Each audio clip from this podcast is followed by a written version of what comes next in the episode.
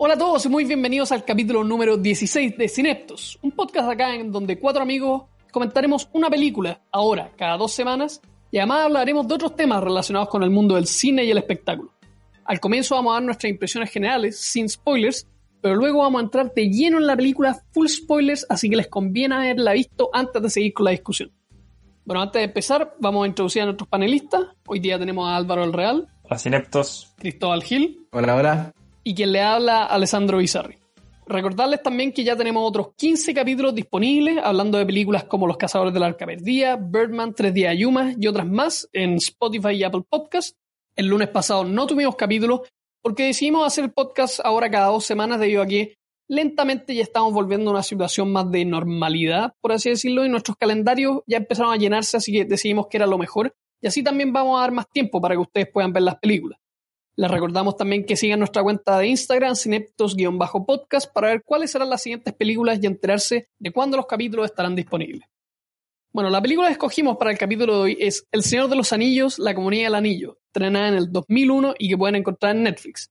Este va a ser el primer capítulo de tres en que vamos a hablar de esta magistral trilogía, una película cada capítulo. Fue dirigida por Peter Jackson, tiene actores a Elijah Wood, Ian McKellen y Viggo Mortensen, tiene una puntuación de 91% en Rotten Tomatoes y una sinopsis muy pequeña. Un pequeño hobbit de la comarca y ocho compañeros emprenden una aventura para destruir el poderoso anillo de Sauron para salvar la Tierra Media de su maldad. Bueno, Cristóbal, ¿a ti qué te pareció la película? Bueno, a mí me, me gustó mucho la película. ¿eh? Siempre me ha gustado mucho esta saga y también los libros. Y bueno, me la reverí, yo creo que ya la he visto varias veces en realidad, pero me la reverí hace pocos días para recordarla para el podcast y no, encuentro que de verdad es una película muy redonda que mezcla acción con drama, con una historia de aventura, con muy buenos personajes. Y es como la puerta de entrada, digamos, a, a este mundo que es como la Tierra Media, que después se expandió también con las películas del Hobbit. Pero no, a mí de verdad que me, me gusta mucho y, y bueno, yo creo que muchos ya la han visto, no es como una película tan, tan desconocida, así que para que entremos después a los detalles, pero solamente decir eso, me, me, gustó mucho, creo que los actores son muy buenos, la música es increíble y, y eso, para no alargarme. Después ya, en, cuando pasemos spoilers, comentamos más detalles, pero, pero eso. Álvaro, ¿tú? Bueno, a mí también me gustaba mucho esta película. Siento que es una película muy transversal que le puede gustar a los niños chicos y a los grandes porque toca temas muy profundo y a la vez situaciones tan comunes, humanas, que la hace una película brillante. En el sentido como de la, de la inteligencia que hay detrás, del universo que crea. Todo es una genialidad de, bueno, especial de Tolkien y obviamente de, de los realizadores de la película. Pero por, por esas razones, porque uno si se pone a analizarla profundo, Creo que incluso he escuchado que hay como electivos en alguna universidad del mundo donde hablan de Tolkien y de sus libros y de las películas, etcétera. O sea, para que se imaginen la profundidad que puede llegar a tocar un, una película. Y está muy bien hecha, los paisajes son espectaculares, la música extraordinaria, así que obviamente recomiendo verla una vez, dos veces, así que muy buena. Para mí, El Señor de los Anillos, La Comunidad del Anillo, es una película simplemente increíble. Todavía me acuerdo la primera vez que la vi, que fue en mi casa porque era muy chico y me acuerdo haber visto a mis papás yéndose a ver la película. La tengo en DVD y también tengo las versiones extendidas. Y si bien la he visto muchas veces, yo creo que más que cualquier otra película que exista, hace mucho tiempo que no veía las versiones normales porque había estado viendo las versiones extendidas. Y esta película contiene, al igual que todas las otras películas de la trilogía, digamos, como todas las disciplinas del cine en su máximo esplendor. Un guion excelente, diseño de producción espectacular, cinematografía, vestuario, etc. Además, la música de estas películas es algo ya legendario que ha pasado a la historia del cine como una de las grandes bandas sonoras. Y la historia en particular de esta que está muy centrada en, en los personajes, porque ya la otra de la trilogía, si bien mantiene los personajes, el mundo se expande, está como que parte con estos eh, nueve personajes y que se resume también en una línea que dice Galadriel que dice incluso la persona más pequeña puede cambiar el curso de la historia. Además tiene grandes secuencias de acción, pero también tiene enseñanza y frases para la vida y tiene esa profundidad que tú decías, Álvaro. Es una película muy completa y a mí personalmente el, el final de esta película encuentro que es de los mejores que existen, ya que cierra muy bien la historia de esta película de una forma emotiva y potente pero también anticipa la gran aventura que sigue. Bueno, ahora vamos a pasar a los spoilers, así que aquí tienen la alerta. Y quiero hablar un poco de lo que ya tocábamos antes, que es, esta película es una mezcla, por así decirlo, de acción y fantasía, pero con temas muy profundos. Tiene esta como escala épica, que no es solamente como una película de fantasía normal, como podríamos decir harta, imagínense, bueno, esto es un mal ejemplo, pero Eragon, incluso las Harry Potter, que si bien son muy buenas, no tienen este nivel como de profundidad, que se resumen también como en las frases de Gandalf, que dice, lo único que podemos decidir es qué hacer con el tiempo que tenemos, en las frases de Galadriel, como toda esta profundidad que tiene la película y que te lo envuelve y lo pone debajo de una aventura increíble. Y quería que habláramos un poco más de eso. Sí, yo creo que como para mucha gente que, que, ha estudiado como especialmente los libros y a partir de los libros como, bueno, lo que en la película, que en realidad como lo mismo. O sea, los libros un poco más completos obviamente, pero, pero la misma historia básica, que hay mucho de, de un mensaje más profundo detrás. O sea, de que Tolkien algo quería decir más que solo contar una historia, sino que hay todo un tema del bien y el mal, de, de la lucha por el poder, qué pasa con, con, el ser humano. O sea, de hecho, en esta película dicen frases como sobre los hombres que marcan mucho como el ritmo de la trilogía completa, incluso después de las películas también de, del Hobbit. Y en ese sentido, también como lo que decía Álvaro, que concuerdo mucho, que es una película muy profunda, que tiene como mucha lectura y que, y que la hace muy rica. Y como también para un niño que la ve, va a ser una película muy entretenida. Al mismo tiempo que para un adulto que la ve también va a tener como estos mensajes más de, de enseñanza, de compañerismo, de amistad, de lealtad, por ejemplo, de traición también. Y son mensajes que, que le llegan a, a, todo el público al final. Así que creo que por eso también sirve mucho verlas una y otra vez, además de como el gusto propio por, por lo buena que es y lo entretenida, como por también esos mensajes que tiene como más en el subtexto. A mí, cuando chico, me gustaba efectivamente por las escenas de acción, la música entretenida y todas esas cosas, pero ahora la aprecio por estos mensajes, la profundidad, como tú decías, Cristóbal, el compañerismo, la lealtad, como todas estas frases que en verdad las puedo usar por el resto de mi vida y que encuentro que le dan a la película ese toque que la hace distinta, que la distingue de todas otras películas de fantasía, de acción eh, que existen. Además de, bueno, todas otras cosas que vamos a hablar en unos minutos. Lo que encuentro genial que todo se base en, en los anillos. Entonces, como la hermandad que se, que se forma para ayudar a la más chica de las especies, más indefensa de las especies que habitaban en ese universo, a llevar a destruir el anillo porque podía ser usado para el mal y atraía la codicia a las personas, etc. Entonces, como al final la gente se pone de acuerdo en que aun cuando ese anillo les trae gran poder y aun cuando las posibilidades de éxito de la operación son escasísimas, están dispuestos a sacrificarlo todo para evitar un, colapso mayor del universo y la muerte de todos. Como que la, más poca esperanza que hay es en el fondo la única que tienen, la única chance. Entonces, al estar todo rodeado en esa como la hermandad para ayudar a la humanidad, o sea que es con el fondo de esta nos salvamos todos juntos. Y como los personajes más inferiores de la humanidad o del mundo al final juegan roles tan importantes para todos. Habla de la bondad del, espíritu, de quienes pueden portar el anillo mejor que otros, por ejemplo, que los hombres son muy malos para eso, y eso es porque en fondo critica la codicia que tiene el ser humano, y dice que las personas más nobles, de al final de corazón, de espíritu, son quienes pueden cargar este terrible peso que es el anillo, que es de oro, no sé, entonces hay miles de sus mensajes del, del poder, del dinero, no sé, mil cosas. Y a mí me pasa que eso, las personas pequeñas, que en este caso son los hobbits, que lo dicen en la película y lo dicen en las otras también, que lo que mantiene a raya el mal, por así decirlo, del anillo es esta cualidad hogareña, por así decirlo, de los hobbits, como la vida cotidiana. De hecho, lo dicen en el Hobbit, dice como son las cosas pequeñas, las cosas ordinarias lo que mantienen la maldad a distancia. Y que por eso el Hobbit, o en este caso Frodo, es como el candidato ideal si bien es como el más débil, el menos corrompible, porque él lo que quiere es volver a su casa, comer, eh, sentarse en su fogata, digamos, en su chimenea a leer. Entonces, como esos mensajes de que eso es lo valioso, eso es lo que puede resistir la maldad, encuentro que es muy profundo. Y lo vemos en la escena del consejo de Elrond, como tenía estas distintas facetas, tenía Boromir, que vamos a hablar eh, un poco más adelante, como él quiere usar el anillo, tenía Aragorn, que si bien es un humano, quiere resistirlo. los enanos que son como más prácticos y tenía esta comunidad de nueve y que cada uno tiene una relación distinta con el anillo. Algunos no le importa, otros es lo que más le importa, otros le tienen miedo, otros ni lo consideran.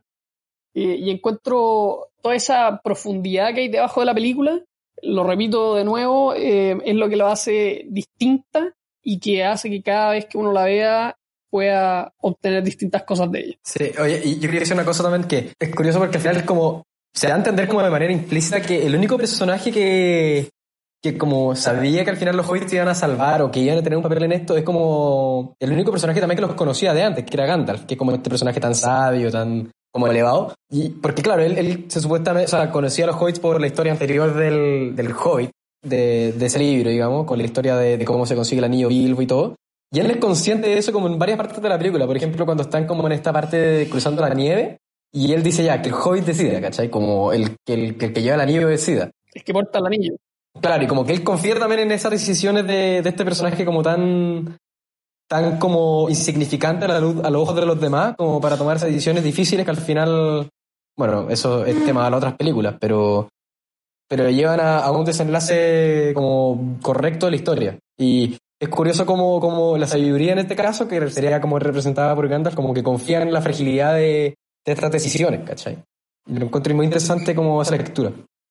Una cosa que me llamó la atención fue que como Bilbo tuvo el anillo, porque al final se lo, lo robó a Gollum nomás. Ujú. O sea, eso me da risa, como producto de un acto malo igual se provocó todo este problema. No eran tan nobles los hobbits. Claro, en este prólogo como increíble que, que hace la película, te lo dice un poco como que el anillo fue el que abandonó a Gollum y que quedó ahí tirado, que te lo cuentan también en la película El Hobbit, que queda tirado y Bilbo lo agarra, como no sabe si es suyo o no. No, po. no, es que escucha, escucha a Gollum gritando. Efectivamente, bueno, es que en las dos películas hay como una versión un poquito distinta de lo que pasó en verdad. Pero si seguimos la versión de esta película, efectivamente. Pero es que el anillo también tiene eso, porque- porque a Bilbo le costó dejarlo. Eh, entonces fue esta como atracción de, oh, no solamente el oro, sino que esta como maldad que tenía. Ah, incluso él hasta como se vio medio corrompido hasta cierto punto por el anillo, como, como ese no querer dejarlo, Claro. bueno, y al final como que Gandalf le dice, tenéis que dejarlo, ¿cachai? Pero hasta, hasta Claro, ese pero algo que, que se contradice con lo que la imagen que representan de los hobbits es que en el, en el fondo nació producto de un robo deliberado a Gollum, da lo mismo. Bilbo no sabía que, de qué era el anillo, se encontró un anillo de oro, el dueño estaba gritando por él, no se conocían. Y después, extrañamente, Gollum sí sabía cómo, el- cuál era el apellido del hobbit y cómo se llamaba, o sea, y dónde vivía. Entonces, Es que no te lo cuentan en esta película, pero en el libro El Hobbit y en Ah, la ya. película El Hobbit sí Está le bien. dice su nombre y todo el tema. ya, pero estamos hablando de la película. Sí, e- eso es algo que yo también como relacionado, relacionado con eso mismo, que, que yo estaba escuchando un podcast también que hablaban de esta película, que et- esta película en general como es súper simple en sentido de que la trama es bien simple, como es como un viaje al final, de un punto A a un punto Claro. B, pero tiene mucho como de historia detrás, como todos estos preámbulos que te cuentan la historia. Acá no te cuentan qué pasó con el anillo, o sea, por qué Bilbo consiguió el anillo, como en qué aventura, como eso tampoco te lo explican. Y hay como mucha historia detrás también. Y eso como que también enriquece mucho, como que al final uno está viendo como un capítulo nomás de un, de un mundo mayor. Pero te lo dan como comentarios, como Gandalf dice, si te refieres al asunto del dragón, yo no tuve nada que ver. No, por eso, pero, pero, pero son, son, son apenas unas frases, ¿cachai? Como, y ahí uno se da cuenta que en verdad hay un mundo mucho más grande al final fuera de esta película también. Sí, sin duda. Hablemos ahora un poco de lo que es como más entretenido dentro de la película, menos profundo, que son las escenas de acción, que yo creo que sacando el prólogo, que tenemos esta gran batalla al principio, tenemos, yo creo, la pelea de Aragorn contra los Spectrum en Weathertop, tenemos toda la secuencia de las minas de Moria. Y tenemos la secuencia final en eh, la Riviera del Río. Que en verdad estas escenas de acción yo encuentro que son espectaculares, van subiendo intensidad. Las minas de Moria, si bien puede ser que de repente algunos efectos especiales no aguanten tanto, es espectacular como cada personaje eh, escoge su arma. Sam pelea con un sartén, Boromir con su escudo y espada, Aragorn con su espada y también con arco, Legolas disparando flechas como loco, eh, peleando contra el troll. Eh, después, una cosa chistosa que cuando bajan estas escaleras como muy angostas y que está todo eso que están eh, mientras le disparan la escalera y tratando de saltar el hoyo, en el guion de esta película, lo único que sale de esa parte es y ellos bajan las escaleras. Y fue cuando Peter Jackson vio como el concepto y las imágenes de lo que iba a ser la escalera, se imaginó como, oh, ahí puede haber un hoyo y los tipos pueden estar tratando de soltar el hoyo y los pueden estar atacando y ahí se le ocurrió toda esta secuencia que salió totalmente improvisada y que Peter Jackson dice hasta el día de hoy en el guion sale y ellos bajaron por las escaleras. Qué buena. y la escena final, que esta gran pelea donde muere Boromir y después tenemos el uno a uno entre Aragorn y Lurtz, que es el jefe Uruk-hai, que yo encuentro que es la mejor escena de, pelea de, la película. Te falta la pelea de los magos también. Ah, sí. claro. Sí, en Isengard. Pero yo me refiero que al final, como ese cuando aparece Aragorn con cámara lenta, como que se pone la, espada en, la cara, como que sigue saludando y después empieza a pelear y llegan los otros, es espectacular. Y ahí se tira arriba gritando Elendil, que es el padre de Isildur, que era el dueño de, de Narsil, como estos gritos de batalla y, y, la coreografía dentro de que es bastante como realista, como que no es, no es un estilo de pelea así como inmaculado, como muy como danza, sino que es bastante mm, como desordenado. Duro, claro, como es pelear en verdad. Eh, no sé qué, qué pensaron ustedes de las escenas de acción, eh, Cristóbal, tú. No, a mí, la, a mí toda la. como. Debe ser más de una escena, pero todo lo que pasa como en las minas de Moria, de que entran hasta el final, yo encuentro que es así espectacular. Como el tema del manejo de la luz, de como estos personajes de los orcos, que, que aparecen, que son como arañas, además, como que bajan del techo como si fueran una araña y, tú no sabes lo que son. Son goblins. Ah, eso, eso, goblins, perdón, claro, lo dicen de hecho. Pero no, yo encuentro que toda esa, toda esa bueno, y al final como cuando aparece ya el Balrog, que es como este demonio de fuego, ya increíble. A mí toda esa, toda esa parte de la película encuentro que es muy, muy buena. Además que ahí por primera vez está hablando de Gollum, como cuando están adentro de las minas de Moria. Pero no sé, a mí por lo menos de, la parte de la acción yo creo que es la que más me gusta. Sí, a mí me gustaron, pero no, no me fascinaron esas escenas de acción. O sea, las encontré entretenidas, pero no, no, no haya que eso. No, a mí, cuando se muere Gandalf y está después esa música como, como casi que celestial, como triste, encuentro como en cámara lenta, encuentro una también de las mejores partes de la película. No es escena de acción propiamente tal, pero es como el, el relajo después, que es como bonito y terrible a la vez. Claro. Y el final también de la última escena de acción, que después vamos a hablar un poco de eso. Y no solamente el tema de la acción, la escena de acción en sí, sino que como todas las armas que usaron, como fueron hechas a mano, la espada, todo es muy práctico, no hay mucho efecto especial en esa escena. El, efecto especial más grande yo creo que el troll en la escena de Moria, porque todo lo sí, otro... o el Balrog quizá. Y el Balrog también. Pero los otros son personas con traje, ¿cachai? Como, y lo hace muy realista. Como, eso es un problema que yo tengo con el Hobbit, que ahí usaron demasiado CGI para los enemigos. y se nota, se nota demasiado el CGI. Y se nota, ¿cachai? Entonces cuando están peleando, como que no sentís peligro, porque sabéis que la cuestión es CGI. En cambio acá es un tipo gigante con un traje de orco yendo hacia ti y eso se nota, como la practicidad de los efectos. Y ahora, o sea, pasemos a hablar un poco de, de los efectos especiales en sí, pero la mezcla entre los efectos especiales, que para su época eran espectaculares, y los efectos prácticos, porque efectivamente esta película tiene mucho efecto práctico, mucho en cámara, muchas miniaturas que le dan un feeling mucho más realista que lo que sería simplemente hacerlo por computador. No sé si ustedes tienen alguna opinión sobre eso. Sí, no, a mí me gusta que, sea... y se nota como el, toque más práctico de los efectos en esta película, siento yo. Como los disfraces. Y lo bueno de eso es que, que perduran más. Claro. También. Siguen siendo vigentes. Y creo que eso como que le da le da un toque especial también a las escenas de acción y a los efectos especiales en general. Creo que todos los que trabajaron, por ejemplo, en temas de maquillaje, en temas de vestuario acá, también lo hicieron muy bien, como para la ambientación de los orcos, que de verdad parecen como unos monstruos asquerosos, ¿cachai? Mm, dan, miedo, dan Sí, cuando acercan la cámara a sus caras y tú los veís, son, son asquerosos, son monos, pero pero por eso yo encuentro que los efectos especiales ahora como que se usa muy, muy demasiado de repente el CGI y acá uno se da cuenta que quizá usarlo un poco menos también te puede dar muy buenos resultados.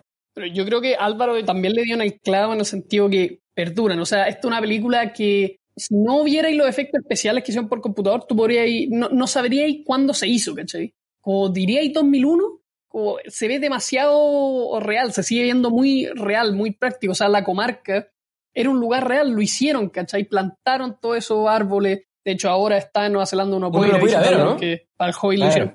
Sí, lo hicieron con materiales sustentables, así que está ahí y puedo ir a visitarlo. Entonces, como que todas esas cosas, y bueno, además como el país de Nueva Zelanda que grabaron en todos lados, ocupar todas esas locaciones, encuentro que le da ese feeling épico a la película que simplemente otras no tienen.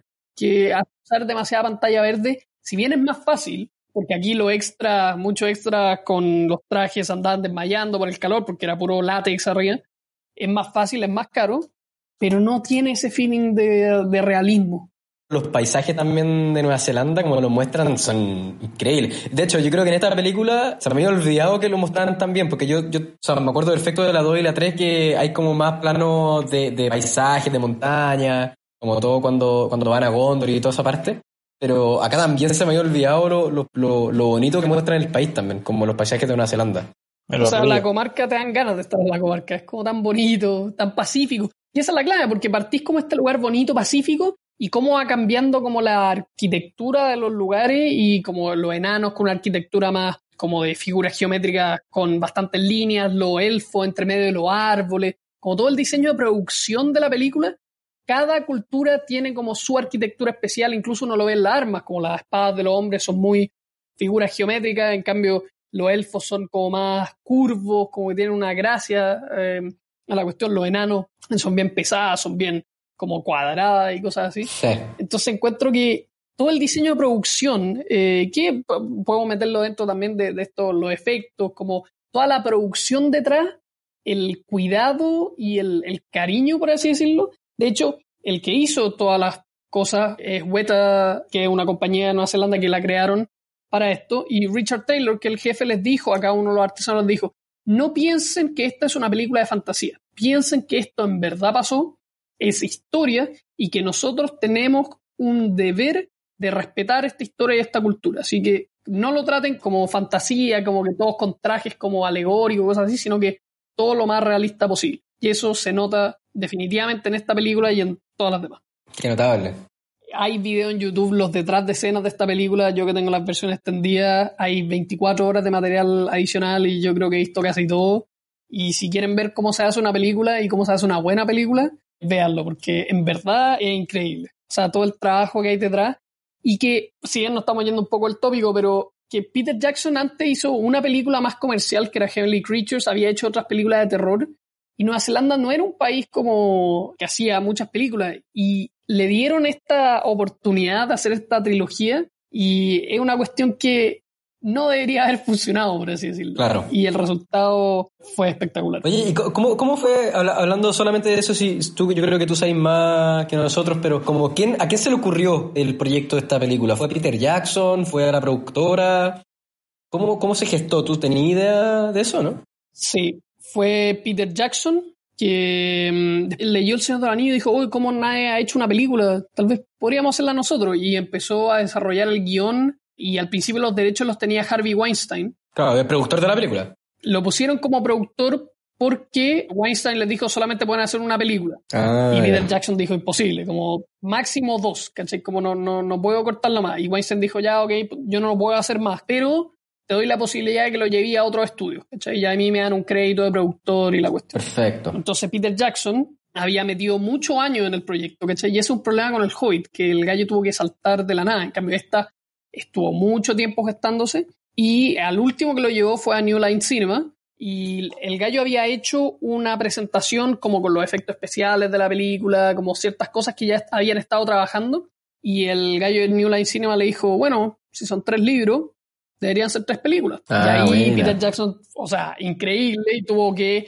ya tenía el guion para hacerlo en dos películas, lo cambió para hacerlo en tres, cada película tiene un presupuesto de 110, 100, 110 millones de dólares, algo así, que si lo piensan, una película de Marvel ahora tiene un presupuesto de 200 millones, Claro. 150, 160, y estas películas se ven mucho más épicas y mucho mejor. Con lo mucho que me gustan las películas de Marvel. Uno ve el presupuesto y uno dice, no entiendo cómo lo pudieron hacer. Es increíble. Tú dijiste que era, que era como la primera vez que se hacía película. Hay una versión animada, creo, entiendo del Cielo de los Anillos, que es una película del Sí, año hay una 70 y tanto. Yo no la Sí, he visto. de la pero uno. Sería interesante verla.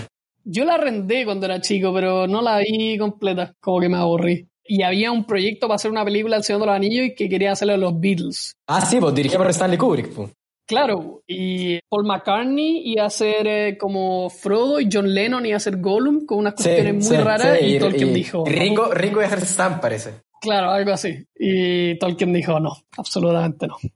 Pasemos ahora al personaje de Boromir, que es el único personaje que solamente aparece en una película y después se va. Personifica esta tentación por el anillo como que todos podrían tener como el humano normal, pero también encuentro que personifica ese heroísmo eh, de como superar las dificultades, de recobrar la esperanza, de admitir que se equivocó, que eso es muy difícil porque uno muestra, siempre a los héroes en las películas como los tipos duros, fuertes, pero aquí muestra a Boromir que reconoce que se equivocó y es un personaje que yo encuentro muy noble y siempre pienso qué hubiera pasado si hubiera sobrevivido, como cómo hubiera sido la dinámica después con Aragorn eh, como rey, con Legolas, con Gimli, que hubiera estado toda esta batalla, y me da mucha pena verlo ir, pero encuentro que la película, como se enfoca en este arco de Boromir, logra terminar la película con su muerte y dar como un final satisfactorio a esta parte de la historia, porque eso pasa mucho con las primeras partes de una serie de películas que de repente el final puede ser como, y ahora sigue lo que viene, pero no lo cierra como esta historia. Y encuentro que por hacer eh, el final como la muerte de Boromir, cierra muy bien como esta parte, como la tentación del anillo y todo eso, y encuentro que un personaje fascinante y que Sean Bean lo actúa espectacular. No sé ustedes qué tienen que decir al respecto. yo iba a decir que, acá encuentro que hay un punto en que es difícil como separar a esta película como el resto de las otras dos. Porque el personaje de Boromir, por lo menos a mí me da la impresión que crece mucho cuando uno ve las otras dos películas también. Porque ahí no entiende efectivamente cuál es el contexto de él, de dónde viene, de quién es hijo, qué es Gondor, que acá tampoco uno, uno sabe mucho.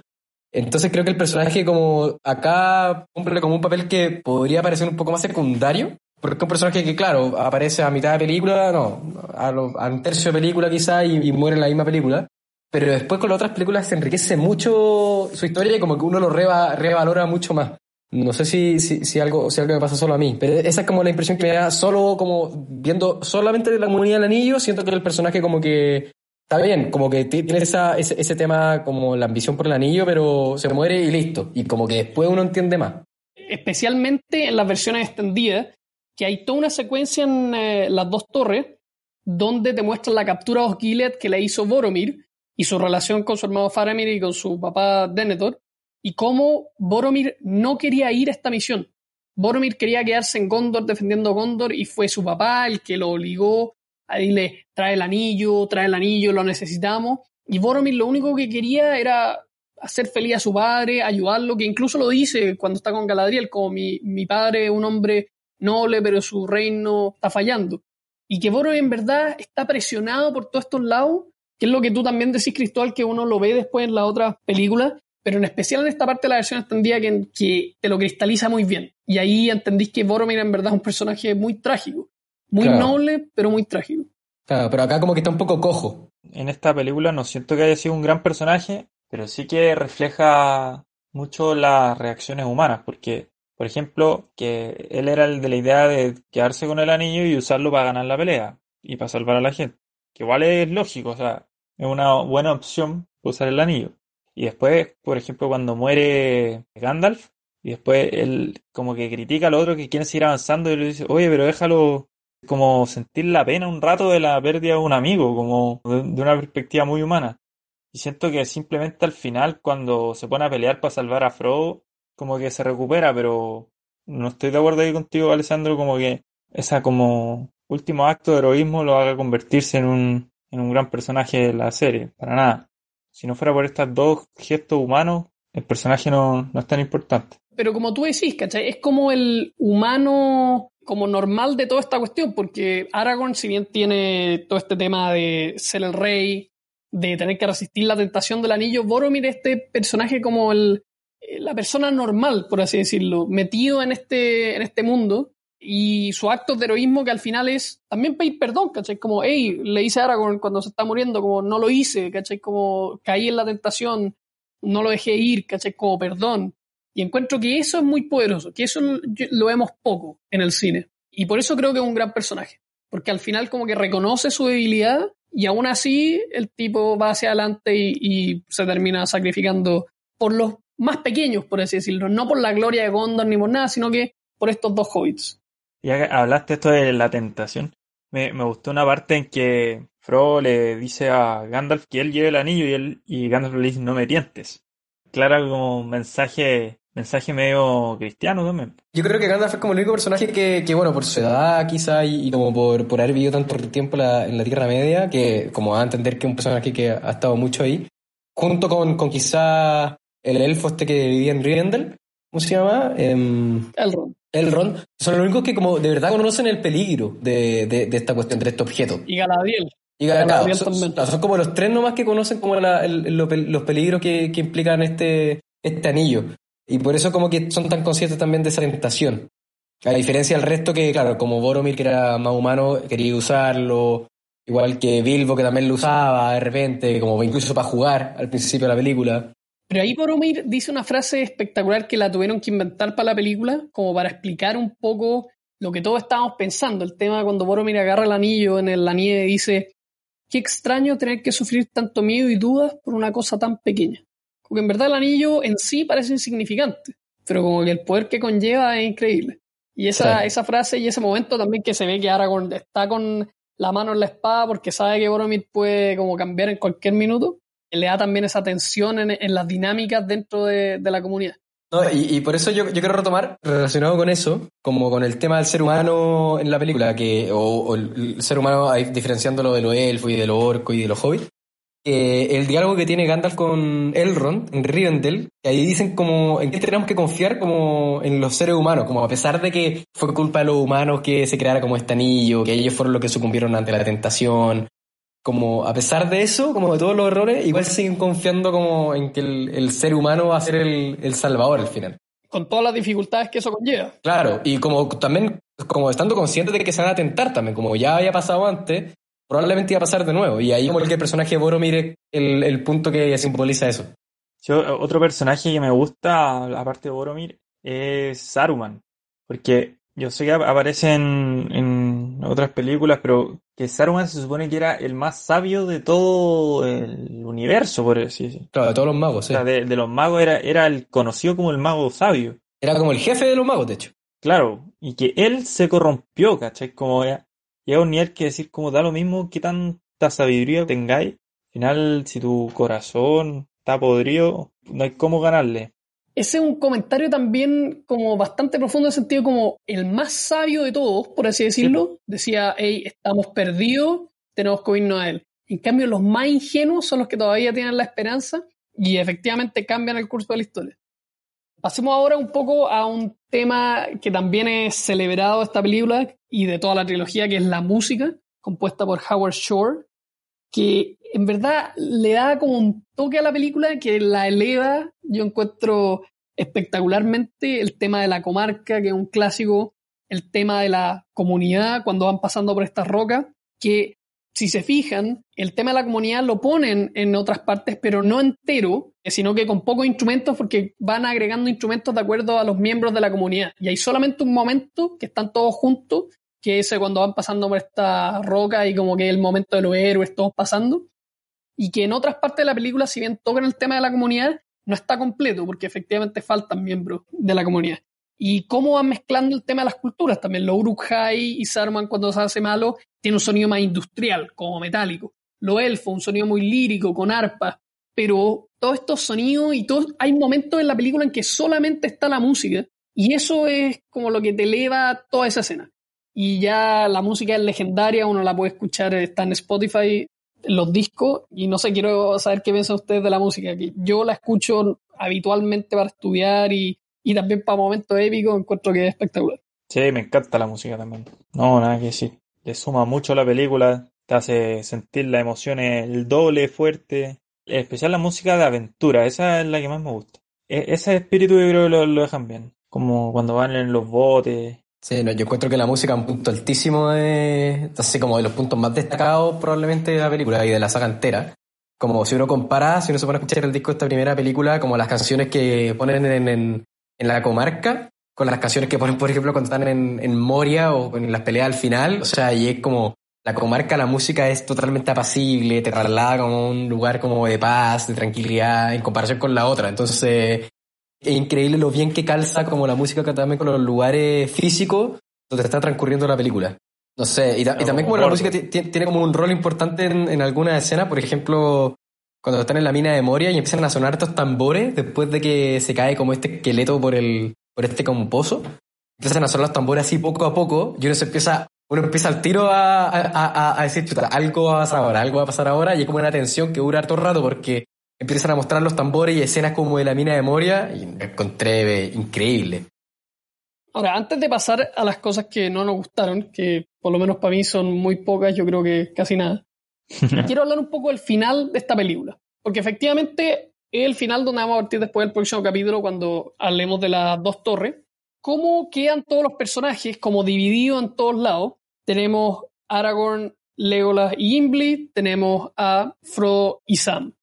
Y a mí el final es una cosa que cuando Frodo se escapa, va Sam, que es algo épico, o sea, la música, eh, cuando vuelve la, la, voz de Gandalf, cuando Frodo está pensando como qué hacer, y de repente le llega la voz de Gandalf diciendo lo único que podemos hacer eh, es decidir qué hacer con el tiempo que tenemos, cómo se lea la música ahí, después como Aragorn, Gimli y Legolas dejan ir a Frodo porque ese es su destino, pero ellos no van a dejar que torturen a Merry y a Pippin, y esa música como épica, vamos a cazar orco, y se van corriendo y la música sube, y lo que tiene estas películas es que cada película termina con una como canción, que pasa también en El Hobbit, que en este caso es Made Be de Enya.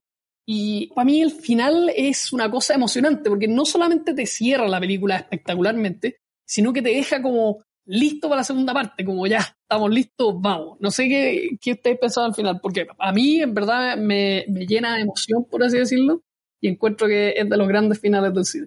Sí, es un buen cierre. Pero a mí no me quedó muy claro, puede ser por ignorancia mía, es por qué tomaron la decisión que Frodo fuera solo, ¿no? Yo creo que es porque este como grupo grande primero ya se estaba como fragmentando, las tentaciones iban a empezar como cada uno iba a empezar a caer como lentamente, ¿cachai? Como ya cayó Boromir, por eso le dice Frodo, ¿cachai? Ya cayó él, tú vaya a caer, le dice Aragorn, ¿cachai? Pero es que Boromir era un personaje totalmente distinto. Claro, pero Boromir cayó de una, ¿cachai? Pero la maldad del anillo, y si te vais fijando en las próximas películas, incluso Frodo empieza a caer, ¿cachai? Como él empieza como a volverse malo. Entonces, Frodo entendió en ese momento que es lo mismo que le dijo Galadriel, como esta tarea fue encargada a ti, Frodo de la comarca, y si tú no encuentras una manera, nadie lo va a encontrar. Y ese punto que Frodo entiende como, si sigo con estos, todos van a caer y todos nos vamos a morir, así que tengo que ir solo. Y Aragorn lo entiende también, como esta es tu cuestión, anda, ¿cachai? Y bueno, ahí tenéis Sam, que si Frodo no hubiera tenido a Sam, eh, el anillo no se destruye y Frodo se muere de todas maneras. Sí. Pero ¿cómo sabes eso si... No, no, no, eso yo te lo digo como viendo toda la película, ¿cachai? Como Frodo solo no creo que lo hubiera logrado. Pero el tema es eso, como que Frodo se da cuenta que todos van a caer eh, finalmente por eh, la corrupción del anillo. Y dice, esta cuestión tengo que hacerla solo, porque si no, todos van a caer. Y es Sam que como lo presiona y que va y casi se ahoga. Esa escena me gustó mucho. Sí. Cuando obliga al otro a recibirlo. Esa es como la, lealtad, la lealtad total, así. Claro, y, y, repite lo que dijo al principio de la película, cuando dice, señor Frodo, señor Frodo, y se pierde la cuestión y dice, Gandalf me dijo que no lo abandone y eso no, no pretendo hacerlo. Y esa es como la frase final, dice como, hice una promesa. Yo, a propósito de Sam, quería mencionar una escena que me gustó mucho y me encantó cuando la vi cuando para Sam de caminar, cuando estaba empezando la película, dice, este es el punto más lejos que he estado de mi casa. Esa escena me encontré genial. Esa frase como... Y la frase de Bilbo, si no cuidas tus pies, no sabes a dónde te llegarán. Claro. A mí me pasa con el final una cosa que, que es como paradójica, que la película se llama La Comunidad del Anillo, y la Comunidad del Anillo se forma, no sé, como a mitad de película quizá, un poquito antes, y al final eh, dura poco la comunidad del anillo, o sea, dura como... Rompe, claro. Claro, dura como una hora de película, una cosa así, un poquito más quizás, pero, pero es divertido que, que como la única vez que dicen, ya, esta es la comunidad del anillo, que es ahí cuando están en Rivendell, y al final de la película los mismos personajes reconocen que la comunidad ya, ya se rompió, como ya fracasó. Pero, pero eh, esa es la cuestión, no reconocen que como fracasó, sino que le dice como no mientras seamos leales uno a los otros, ¿cachai? Como si bien físicamente están separados, si te fijáis alrededor de todas las películas, todos siguen trabajando como por el mismo objetivo. Como que se rompió en el sentido como físico. No, claro, claro, por eso.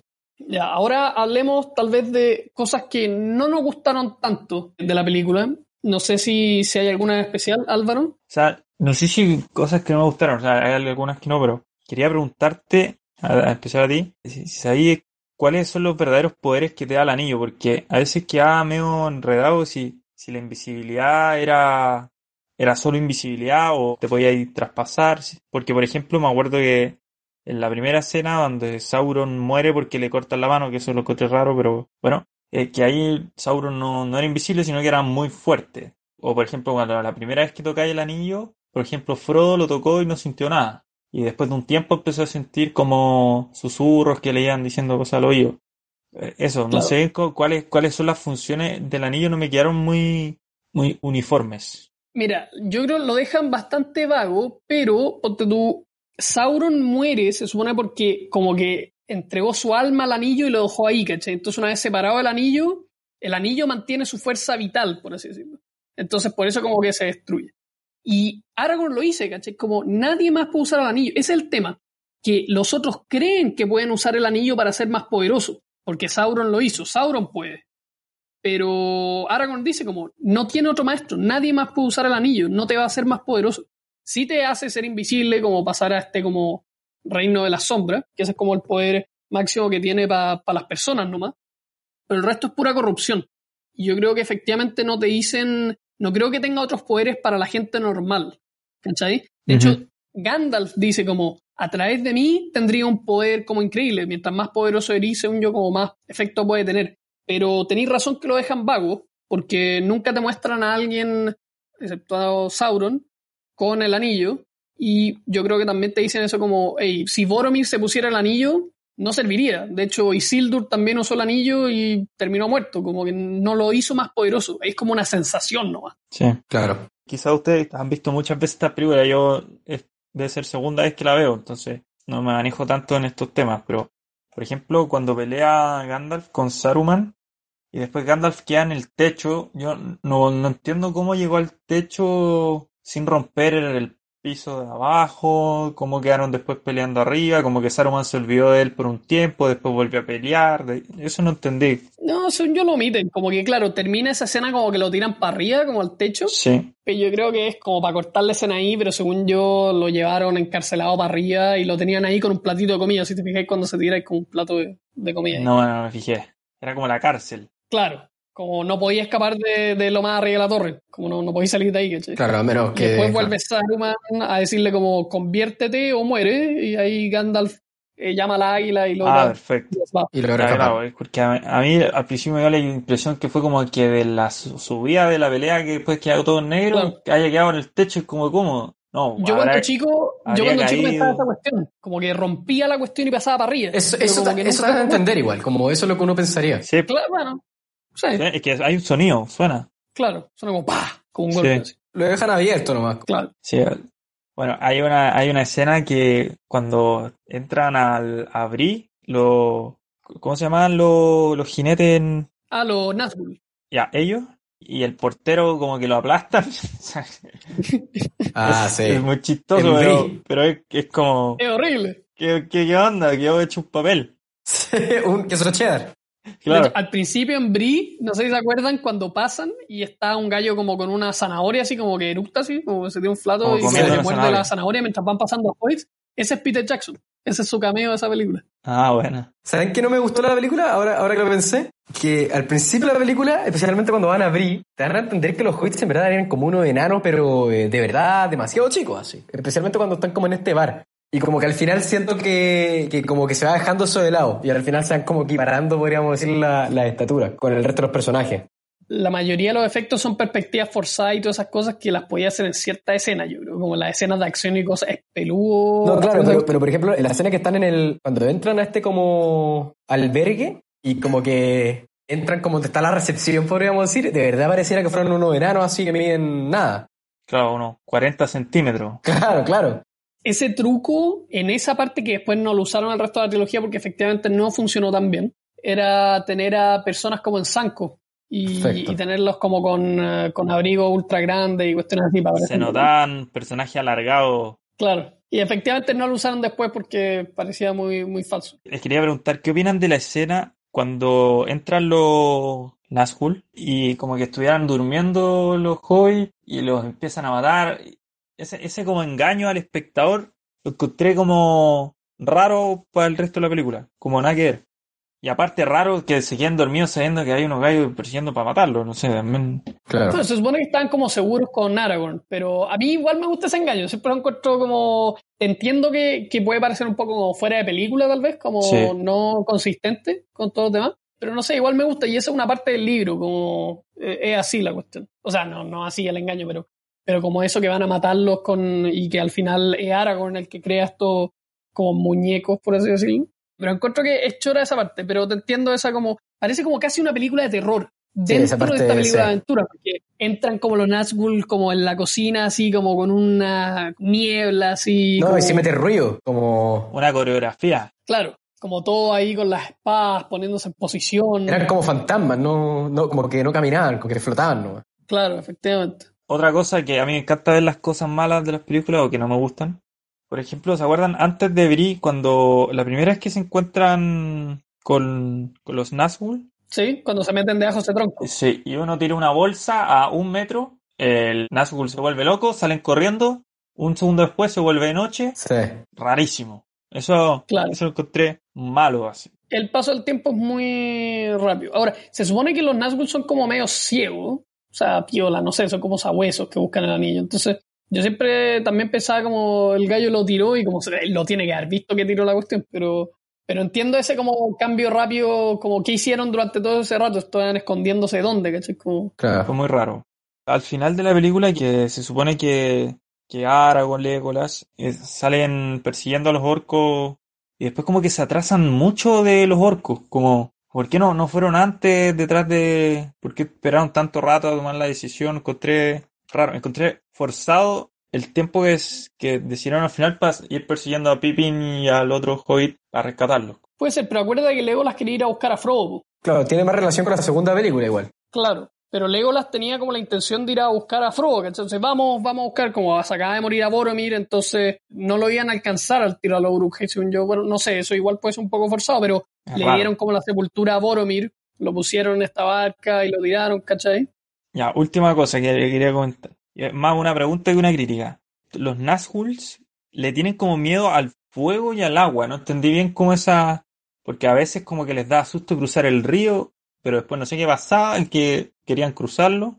El agua es como, por decir, como símbolo de pureza, pero no es que le tengan miedo, ¿eh? Yo creo que es más como con qué los podéis derrotar por un tiempo, porque se supone que los Nazgûl no los podéis derrotar, ¿cachai? En, en combate con espada, como que no, no los podéis matar, ¿cachai? Como el fuego tal vez lo ralentiza y el agua también como los tiró río abajo, por así decirlo. Sí. Pero yo creo que eso es más o menos. Sí, no sé si era como miedo, sino que era como... Usaron, por ejemplo, el agua en ese caso como para, para que se lo llevara el río nomás y, y retrasarlo un poco. Pero no sé si era como el miedo lo que tenían al agua. Ahora sí lo último, que dije lo último, pero no el- Eh, ¿Se acuerdan en, en la escena del bar en Brie cuando eh, Frodo se cae y se le queda el anillo puesto? Es falso, sí. Sí, como que justo caiga. ¿Eso te refieres? Sí, no. Yo, yo miré así, no. O sea, aparte, no, no, no el efecto. Claro, como la, la chance que haya pasado. Claro. eso.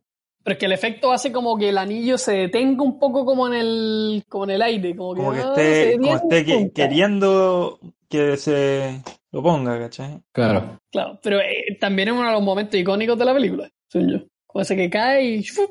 desaparece. Sí. Yo en verdad no tengo ninguna cosa que no me haya gustado. No la puedo sacar de, de ahora de mi cabeza. Pueden haber cosas que se vean como media falsa ahora, ponte tú, cuando efectivamente Sam se ahoga, eso no lo filmaron en el agua, sino que es efecto especial y se nota, pero bueno. Y tal vez algunos otros efectos especiales que ahora también eh, se demuestra su edad, por así decirlo.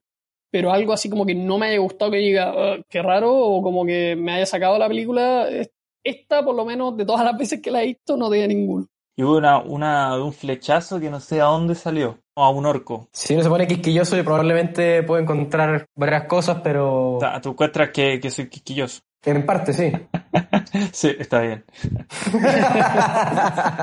Lo soy. ¿Esta vez paraste la película o, o no? Sí, mucho. A ver. me, da, me da- me da risa. Es que efectivamente en, esa, en esas escenas donde disparan flechas es muy difícil disparar flechas reales. Entonces lo que le decían a, Orlando Bloom era simplemente haz como que disparáis la flecha y la flecha la, agregamos en, eh, en postproducción, ¿cachai? Entonces puede pasar que en algún momento como que salga una flecha cuando el gallo no está disparando porque, chao, justo se cayó un extra y tenéis como que poner la cuestión. Pero pueden haber cosas así, efectivamente, pero son cosas menores que yo creo que no, no te rompen no, son cosas menores, sí, sin duda. Sí, no, claro, sí. yo confirmo que la película es buenísima, nada que decir, pero esos detalles. Y, lo último, ahora sí, es que cuando muere Gandalf, porque no sabemos si muere o vive, pero muere, nadie lo trató de ayudar. Como que es un... Dije, igual lo podrían haber intentado salvar cuando quedó colgando de las manos Claro, según yo es un es muy rápido, pero acuérdate que Frodo trató pues, y, Boromir lo para y se supone que hay caleta de orcos disparando, porque acuérdate que después cuando Aragorn está subiendo le empiezan a llegar flechas y cuestiones así. Sí, pero, pero eso fue mucho después, porque piensa que